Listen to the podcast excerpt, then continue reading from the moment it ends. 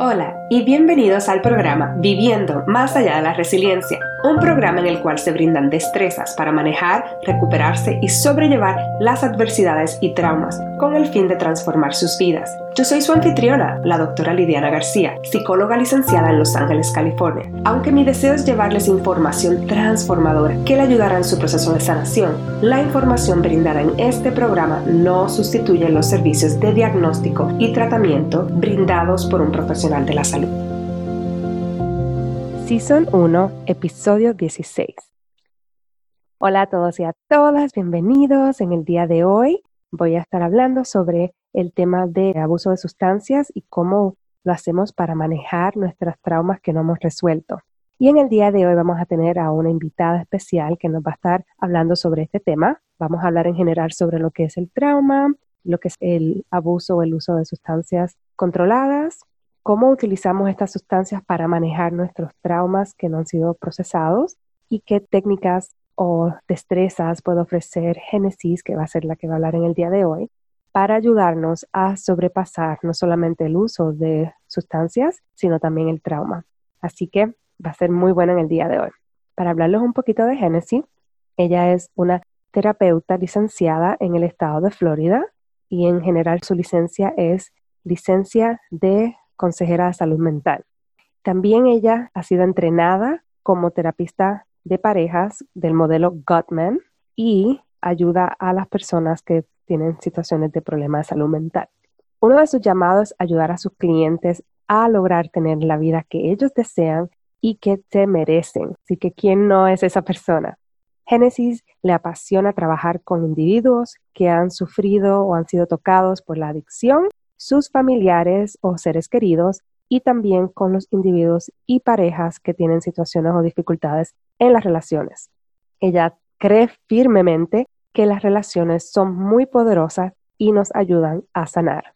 Muy bonito. Así que sin seguir hablándoles aquí, vamos a empezar el episodio. Bienvenidos, hola a todos y a todas, de nuevo a otro episodio de Viviendo más allá de la resiliencia. En el día de hoy es un placer presentarles a Génesis Gámez. Ella es una consejera licenciada en, así es como se dice, ¿Sí? consejera licenciada, terapista para mí, para mi mente. Entonces, hoy vamos a tener un episodio hablando sobre el uso de sustancias como drogas para poder manejar nuestros traumas o traumas que quizás no se han resuelto y están todavía ahí vigentes.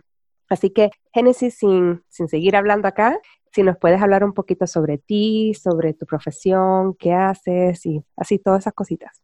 Perfecto, muchísimas gracias por tenerme. Eh, soy licenciada en salud mental aquí en el estado de la Florida. También estoy entrenada para trabajar con parejas con el método Gottman. Y realmente mi pasión es trabajar con individuos que están sufriendo de abuso de alcohol, de sustancias o de adicciones que son de comportamiento y sus familiares. En el pasado he trabajado eh, tratamientos residenciales, he trabajado con las cortes y también con el programa de DUI para las personas que han manejado bajo la influencia de alcohol o de alguna otra droga. Y realmente para mí eh, es un placer que no se puede describir el poder ver a una persona o estar al lado de una persona en su proceso de sanación y verlos como ellos crean una vida que ellos, la vida que ellos soñaban, la vida que ellos deseaban tener y que en algún momento dado quizás perdieron la esperanza de poder vivir esa vida, pero ahora la están construyendo realmente es, algo que no se puede describir, el poder ver una persona y ayudar a una persona a lograr eso. Mm, sí, es muy bonito ver el proceso de una persona crecer. Y en general, ¿cómo describes o defines el trauma? Sí, yo creo que el trauma es cualquier evento, cualquier situación que causa que una persona cambie la percepción que ellos tienen de ellos mismos, de las personas que están en su entorno y también eh, del mundo en general a una percepción negativa y bastante drástica. Cualquier evento que pueda causar eso para mí es un evento traumático y lo que vemos con el trauma es que hay ciclos repetitivos que no son saludables, que son tóxicos, que la persona no puede, aparentemente la persona no puede romper, aunque quizás tenga la intención de romperla. Se ve que es muy difícil y muchas veces estos ciclos se pasan de generación a generación. Todos en la vida hemos pasado por eventos traumáticos si hemos estado vivos lo suficiente, lo hemos vivido. Simplemente que el impacto de los eventos traumáticos depende en los recursos y las herramientas que tengamos para poder lidiar con ellos, para poder resolverlos de una manera que sea saludable. El apoyo que tenemos es muy importante y cuando no tenemos ese apoyo, no tenemos esas herramientas o esos recursos, es cuando vemos los impactos negativos de un evento traumático. También muchas veces pensamos que los eventos traumáticos son los desastres naturales, son ataques terroristas, son cosas grandes así, o los veteranos que regresan de estar en la guerra. Y aunque definitivamente esos son eventos traumáticos, hay eventos comunes del día a día, por decirlo así, que también son traumáticos, como el abuso físico, el abuso emocional, eh, la negligencia emocional, un divorcio, una separación, la muerte de un ser querido, la muerte de una mascota, el inmigrar, todos estos son diferentes eventos que pueden ser traumáticos para una persona. Sí.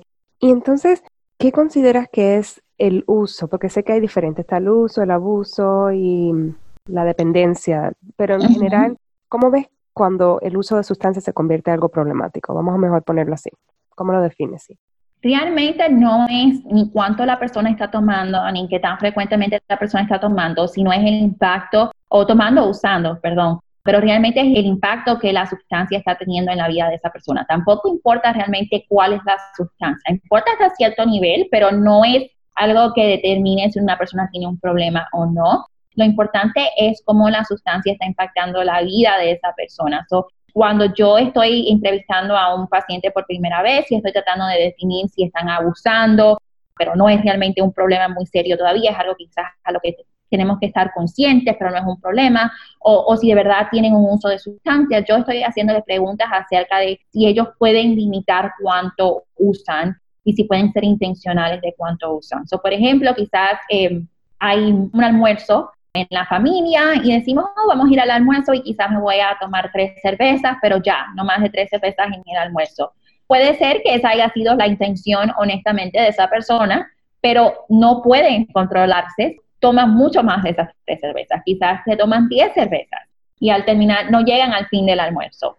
Um, quizás se toman solamente las tres cervezas en el almuerzo, pero se van del almuerzo antes de que termine para irse a su casa y entonces seguir tomando solos en su casa. Right? So, es el poder tener un límite y una intención y seguirlos.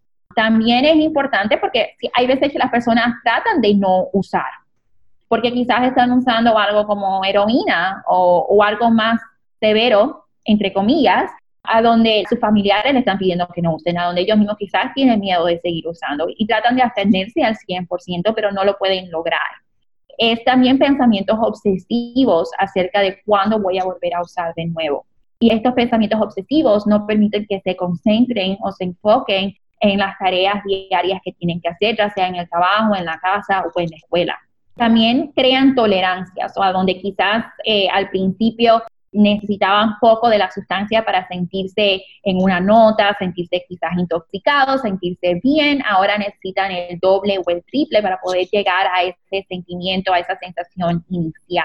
También tienen lo que se llama withdrawal symptoms en inglés o básicamente síntomas que, que empiezan a tener cuando no han tenido esa sustancia, no han consumido esa sustancia en un tiempo prolongado. Y muchas veces estos síntomas se parecen mucho a lo que sería un flu, fiebres, escalofríos, temblores, males estomacales, dolores de cabeza, este tipo de síntomas que en ciertas situaciones pueden ser fatales y no son, si no son vigilados por médicos específicamente y por eso es que tenemos centros de detoxificación. Cuando estamos hablando del alcohol o de los benzos es importante que haya una vigilancia médica. También queremos ver socialmente cómo es que está impactando el uso de cualquiera de las sustancias que pueda hacer. So, queremos ver si ellos están siendo negligentes con sus obligaciones en la familia, en la escuela, en el trabajo o cualquier otra obligación que puedan tener en la comunidad. Y ya no están participando en sus pasatiempos favoritos, quizás antes les gustaba mucho ir al gimnasio y ya no están yendo al gimnasio, si les gustaba jugar un deporte y ya no están jugando el deporte. Queremos ver eso. Queremos ver también si están usando, aunque saben que el usar puede causarles mayores problemas de salud o mayores problemas de salud mental. Por ejemplo, una persona que sufre de problemas cardíacos y está usando cocaína, sabiendo que la cocaína es un estimulante que pone más presión en el corazón, está usando sabiendo que la cocaína puede causarle un ataque al corazón en cualquier momento o un problema cardíaco mucho más severo para empezar. Y lo mismo puede pasar con ansiedad o con cualquier otro problema de salud mental. queremos saber si están usando a pesar de tener problemas relacionales. Son muchas veces las familiares, los seres queridos, las amistades, empiezan a dar cuenta de que hay un problema severo mucho antes que la persona se dé cuenta y esté listo para admitir que tiene un problema severo.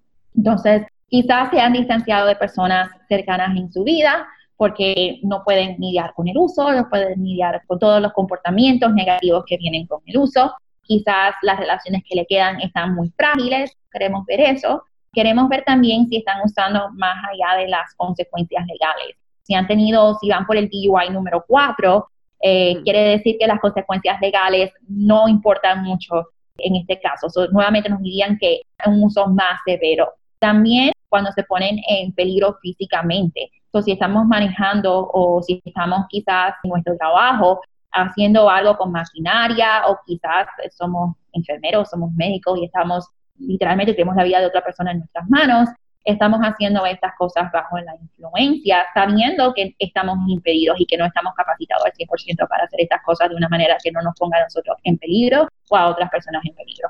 Sí, muchas gracias. Una respuesta bastante completa para las personas que tengan idea de cómo que es y cómo les puede afectar, no solamente en su vida personal, sino con otros y en el trabajo y en general.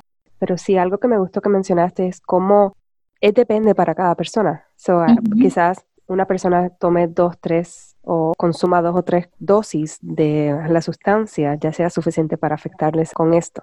Exactamente.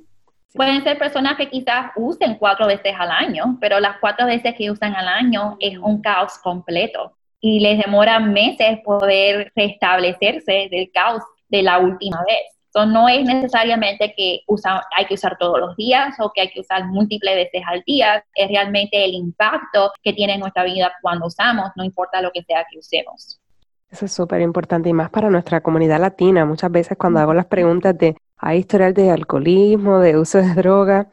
No, no, pero siempre nos comemos un, con algo, una cervecita o algo, siempre tenemos que celebrar, pero muchas veces se le hace bien difícil explorar un poquito más estos conceptos tienen mucha mm, estigma negativa. Absolutamente. Sí.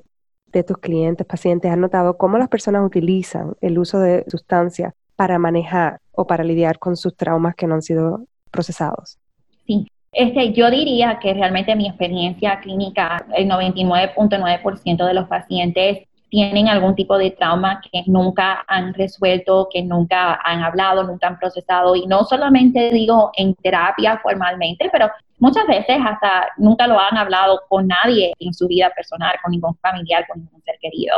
Y muchas veces, o en todas estas veces, yo diría que el uso de la sustancia es una forma de automedicarse, es una forma de buscar una salida, una forma de quizás adormecer las emociones que pueden ser bastante fuertes y bastante incómodas que son de este trauma que no ha sido procesado. Y como, como decía anteriormente, el trauma puede ser muchas cosas y muchas cosas que pasan realmente a diario y, y muy común en nuestra sociedad.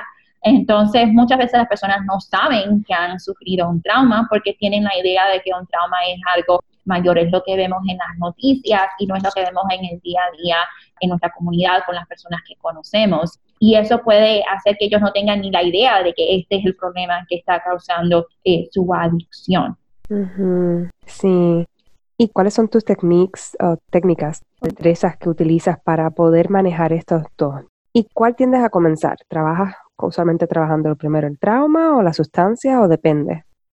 Realmente depende, la mayoría de las veces es la sustancia y muchas veces se pueden hacer las dos a la vez eventualmente, pero realmente depende del paciente, depende también en qué situaciones que el paciente me está viendo, si está en un centro de tratamiento, de detoxificación o si es ahora que estoy trabajando en práctica privada. Pero nuevamente también depende de cuál conocimiento tenga el paciente. Si el paciente sabe que tiene un trauma y sabe muy bien esto fue lo que me pasó y a raíz de esto yo empecé a abusar las sustancias, yo sé que este es el problema, vamos a hablar del problema, ya quiero lidiar, quiero salir de este problema, ¿verdad? También depende mucho en la claridad y la disposición, la motivación que tenga el paciente, pero es muy importante, primero que nada, que el paciente tenga destrezas para manejar las emociones y manejar el estrés del día a día, porque de la manera que el paciente ha estado manejando el estrés y sus emociones es la sustancia. en el momento que quitamos la sustancia, están sin medicamento, están sin anestesia, están sin nada y tienen que tener destrezas para poder manejar el estrés y las emociones del día a día, ni pensando en el trauma, sino las emociones normales que lidiamos nosotros constantemente. Y también sabe que cuando los pacientes vienen a terapia o vienen a buscar ayuda por abuso de sustancias es porque tienen problemas significantes en su vida, ya sean grandes problemas financieros, han perdido su trabajo, han perdido ciertas relaciones, o ya hay emociones fuertes basado en estas cosas nada más, mucho antes de que entremos al trauma. Entonces es muy importante que los pacientes tengan destrezas para manejar sus emociones antes de entrar en nada más profundo.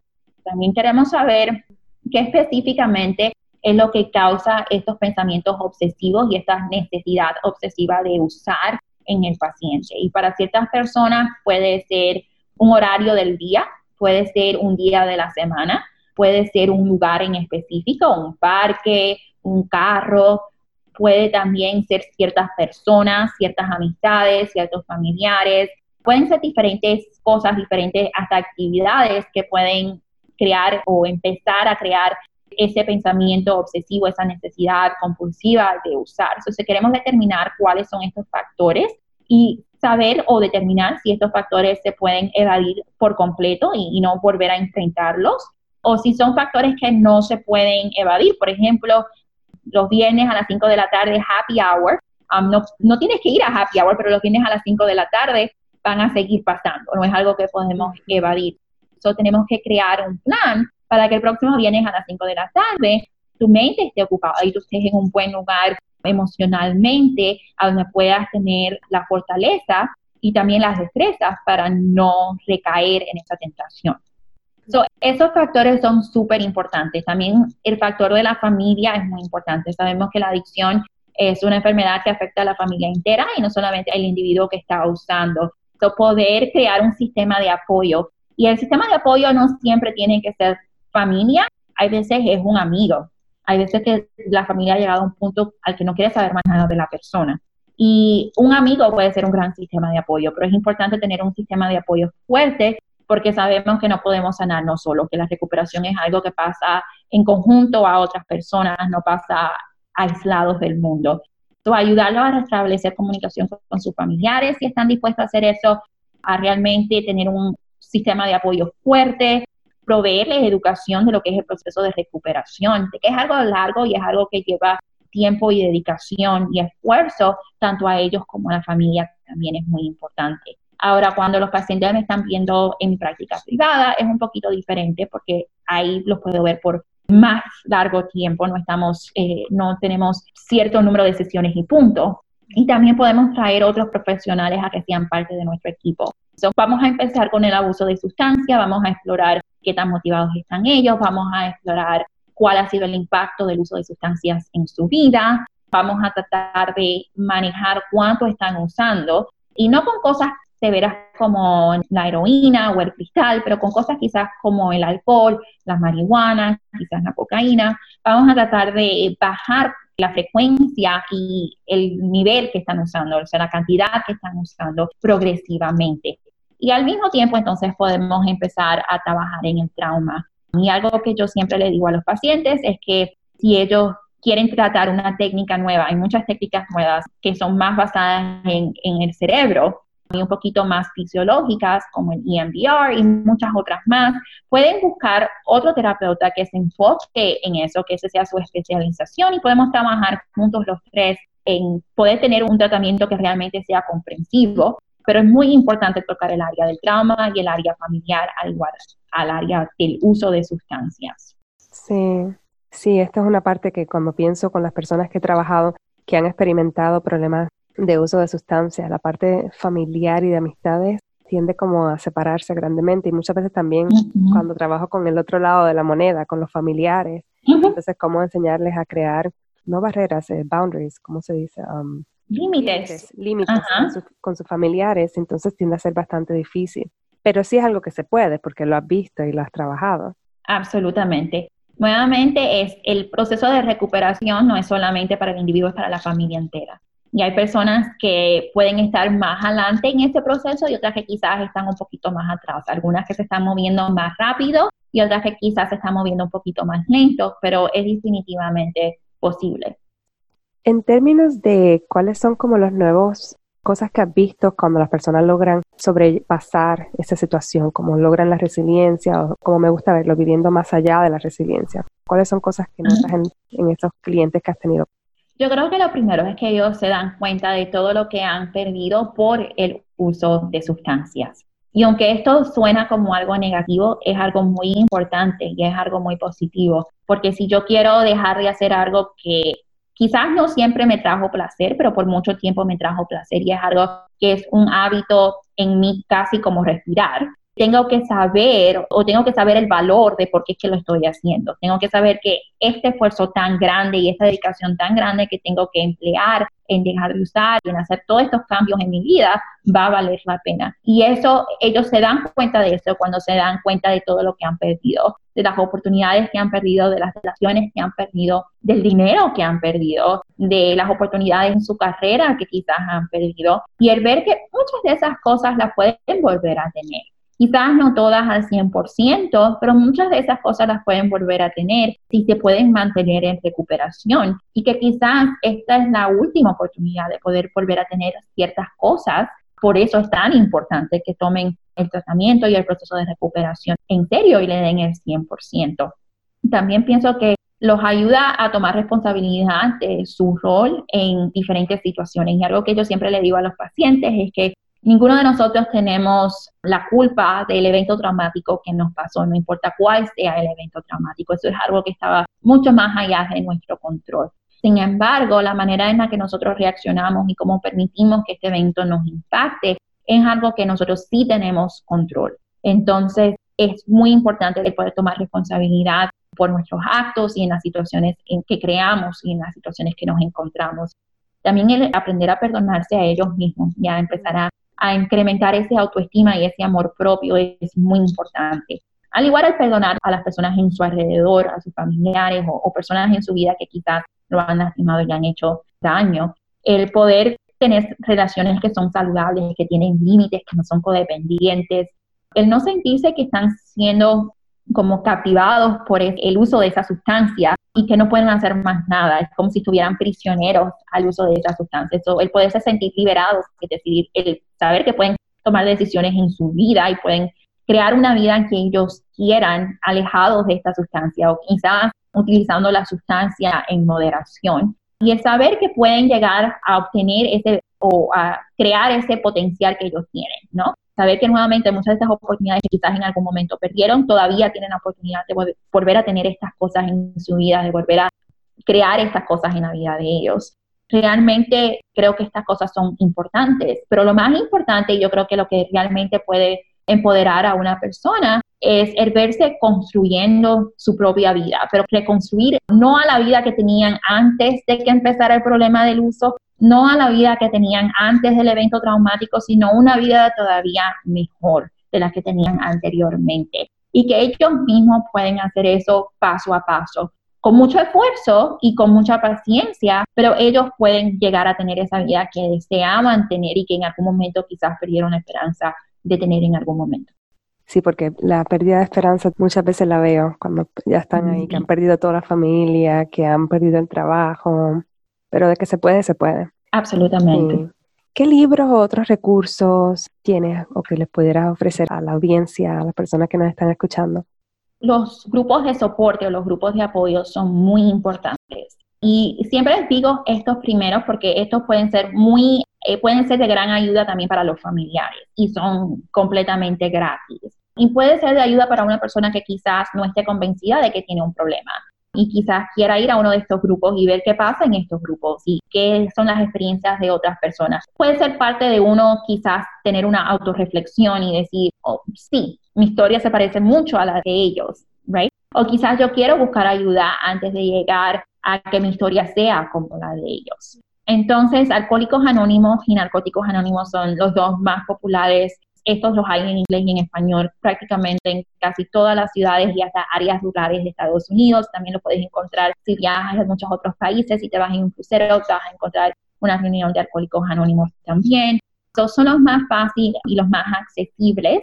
También eh, tienen diferentes versiones de alcohólicos anónimos y de narcóticos anónimos más específicos para la sustancia específica. Solo hay para la cocaína, lo hay para la adicción al sexo, lo hay para diferentes sustancias específicamente. Esos no son tan populares ni no son tan accesibles, pero es una preferencia si lo hay en el área de la persona, pues algo que la persona puede elegir. Si no, realmente alcohólicos anónimos o narcóticos anónimos puede ser de igual ayuda. También está Alanon y Alatin. Alanon es para los familiares de personas o seres queridos de personas que están usando algún tipo de sustancias. Este no es para el individuo que está usando, sino es para los familiares o los seres queridos. Y realmente los apoyan en el proceso de recuperación, los apoyan en tratar de crear límites saludables con sus seres queridos, el entender por qué su ser querido sigue usando o sigue recayendo después que sale del tratamiento, porque no continúa con el tratamiento, porque se le hace difícil hablar acerca del trauma. Todo este tipo de cosas les proveen mucha educación, pero también mucho apoyo, porque nuevamente es algo que afecta a la familia entera y la familia entera tienen que pasar por su propio proceso de recuperación. A latín es básicamente lo mismo, pero para adolescentes. Y esto sería ideal para un adolescente que quizás un hermano, una hermana, un padre, una madre está sufriendo de abusos de sustancias. Esto le proveería ese apoyo, también la educación necesaria. También está Celebration Recovery y este es un grupo de apoyo para personas que están sufriendo de adicciones, pero también está abierto para otras personas que tienen traumas o tienen alguna otra condición de salud mental. Este es basado en la fe cristiana y muchas veces este están basados en las iglesias, porque nuevamente es basado en, la fe cristiana.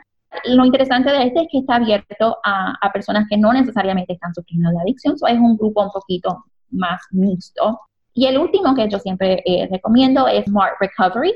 Este es secular, no tiene ningún tipo de afiliación a, ninguna religión o a ningún sistema de creencias. Y este básicamente eh, enseña muchas de las técnicas que terapeutas enseñarían en sus prácticas privadas o en centros de tratamiento. Tienen muchos recursos en la internet a través de videos y lecturas que las personas pueden eh, acceder completamente gratis, además de que tienen ciertas reuniones cara a cara, pero no es tan popular como los otros, o pueden ser que en ciertas áreas no los haya y que no los haya en español también. Sí, sí, porque mucha gente que escucha va a decir quizás eso existe, pero no en español. Es lo que puedo decir, yo sé que trabajas en Florida, acá en Los Ángeles. Sí he visto muchas reuniones en español, eso definitivamente. Quizás en áreas más rurales, que entonces haya menos latinos o personas que hablan español, va a ser un poco más complicado. Pero alcohólicos anónimos y narcóticos anónimos, como tú bien dijiste, lo podrían encontrar en todas las ciudades grandes, en la mayoría de los suburbios, a donde haya una comunidad latina. Deben de tener uno por lo menos a 30 minutos. Sí, sí. En términos de libros o algún recurso así parecido, ¿tienes alguno? A mí me gusta mucho la poesía. Pienso que la poesía es la forma de arte que mejor puede capturar la esencia humana y creo que puede haber mucha sanación a través de la poesía. Incluso me gusta utilizarlo como, como una técnica con mis pacientes. Creo que muchas veces ellos se sienten reflejados en muchos versos y es como catártico para ellos. Y uno de los, de los libros que me gustan, en sí hay tres que me gustan muchísimo. No estoy segura si estos existen en español o no, pero The Prophet o el profeta de Khalil Garbin me gusta mucho y realmente habla de las diferentes experiencias que uno vive a través de la vida y es magnífico. También Milk and Honey o Leche y Miel, The Sun and Her Flowers, El Sol y sus Flores de Rupi Kaur. Este habla de eventos que ella ha vivido como los padres de ella son inmigrantes, o como inmigrantes, eh, batallando entre dos culturas diferentes, eventos traumáticos que estuvo en su vida de pequeña y de adulta, pues cuenta cómo eso la afectó, cómo ella creció, cómo ella sanó de todas esas experiencias a través de eso. Muy bonito. Sí, lo voy a estar buscando yo también. Aquí estaba apuntándolas. y entonces, ¿cómo las personas pueden conseguirte? Me pueden seguir en Instagram como The Miami Therapist. Me pueden seguir en Facebook también como Genesis Cames LMHC o me pueden mandar un correo electrónico a genesis.southmiamisite.com si son residentes del sur de la Florida y están interesados en recibir ayuda terapéutica, pues pueden mandarme un correo electrónico, sería la mejor manera de contactarme, pero si simplemente quieren seguir, eh, seguirme a mí y seguir el post que hago en Instagram y en Facebook, pues entonces pueden seguirme en Instagram y en Facebook. ¿Y también puedes hacer teletherapy o, Solamente en la Florida. Solamente en Florida. Sí. Ok, perfecto. Y entonces, algo así para terminar, algún pensamiento extra o... Sí, yo creo que muy importante es el entender que la adicción no es una decisión, no es algo que alguien decide, voy a ser adicto y esa va a ser mi vida, como decimos, no, voy a ser maestra y esa, esa va a ser mi profesión, no es una decisión, tampoco es un problema moral, sino es eh, las consecuencias de traumas que no son trabajados. En el 99.9% de los casos, las consecuencias de traumas que no han sido resueltos, que no han sido trabajados, y de la única manera que podemos sanar efectivamente sanando en comunidades, sanando junto a otras personas. No lo podemos hacer solo, no lo podemos hacer aislado, necesitamos apoyo y el apoyo hace toda la diferencia. Y también es el entender que no es solamente la persona que está usando, la persona que se ve afectada, pero como he dicho durante el programa, es la familia entera y el proceso de recuperación lleva esfuerzo de la familia entera. La terapia de pareja, la terapia familiar es esencial para crear un ambiente familiar sano, a donde haya comunicación sana, a donde hayan límites sanos y a donde la persona pueda mantenerse en recuperación a largo plazo. Mm, sí, muchas gracias por todo lo que has hablado en el día de hoy, por los recursos, por tu conocimiento. Sé que va a ser de mucha ayuda para la audiencia. Y de nuevo, muchas gracias. Muchas gracias por invitarme, ha sido un placer. Claro que sí, espero que todos tengan un excelente resto del día y hasta pronto. Gracias por escuchar el podcast Viviendo más allá de la resiliencia. Qué bueno es saber que están por aquí y espero que continúen en esta travesía y nos vemos en el próximo episodio. Si te gustó mucho este episodio, por favor recuerda darle like, review it y que lo compartas con tus amistades y familiares. Hasta la próxima.